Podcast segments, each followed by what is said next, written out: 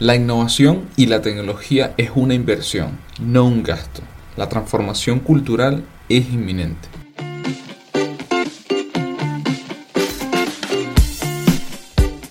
Hola, ¿qué tal? Mi nombre es Ranier Chico y bienvenido a Asesor Tech Podcast.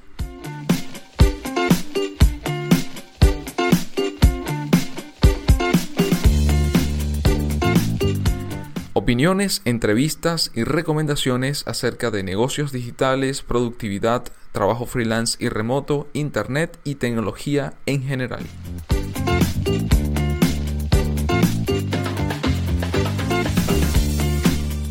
Temporada número 2, episodio 21.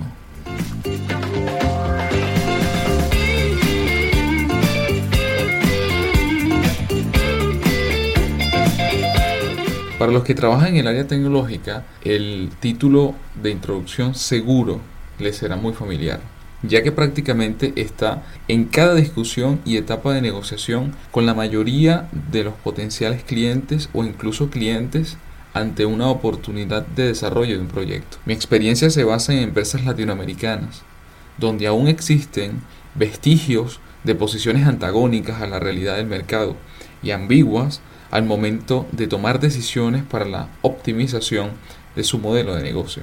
La era digital ha convertido al mundo en una aldea global. Las marcas deben desarrollarse con un horizonte de un único mercado internacional. Una carrera de este tipo se despliega en gran medida en el terreno de la innovación, así que el talento debería ser el verdadero motor de la transformación que vivimos. El mundo moderno derriba cada día más barreras, de ellas, las fronteras culturales son las que se tornan más porosas. Este contexto plantea la necesidad de transformarnos en individuos cosmopolitas y con capacidad de adaptación a los cambios. La información al alcance de quien quiera, el contacto de usuario a usuario y la inmediatez de las comunicaciones han traído consigo una transformación en los parámetros de relación individuales y sociales, como la avidez de la interconexión permanente y en tiempo real, acceso a diversas fuentes informativas, posibilidad de interactuar sin límites espaciales y con impactos y consecuencias de difícil predicción. En definitiva, para aquellos o aquellas empresas que aún creen que manteniendo un monopolio y un liderazgo aparente en un sector, debo decirles que están caminando por una línea muy fina que los puede conducir al fracaso. Ejemplos hay muchos, pero si me preguntan de dos o tres recientes, podría rápidamente identificar a BlackBerry, quien hace poco cerró ya en definitiva su división de fabricación de móviles.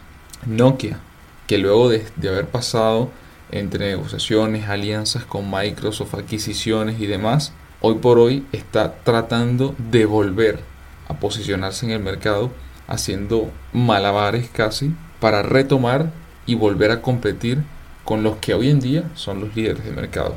Y hasta el mismo Yahoo, quien hace poco, pocos meses fue adquirido por Verizon por una cantidad casi ocho veces menor a la de hace un par de años y donde hoy están tratando de hacer una, una transformación desde todo punto de vista de la empresa para mantenerla a flote. Cada una de estas empresas que mencioné fueron líderes indiscutibles durante una época, pero que el no adaptarse a los cambios y no invertir en la dirección de la era digital que vivimos, los ha dejado en posiciones bien rezagadas y a un punto de desaparecer si no toman decisiones trascendentales para sus modelos de negocio. Es posible que pasado algún tiempo podamos entender que sin estrategia, sin ideas, sin inversión y sin creatividad, simplemente no se puede avanzar. Gracias por leerme, gracias por escucharme y si te gustó no olvides darle like, comentar, suscribirte a nuestro canal en SoundCloud y compartirlo con tus compañeros, amigos y familiares. Y no olvides, para conocer más detalles acerca de asesorías uno a uno, soporte digital y capacitaciones, puedes visitar ranierchico.com.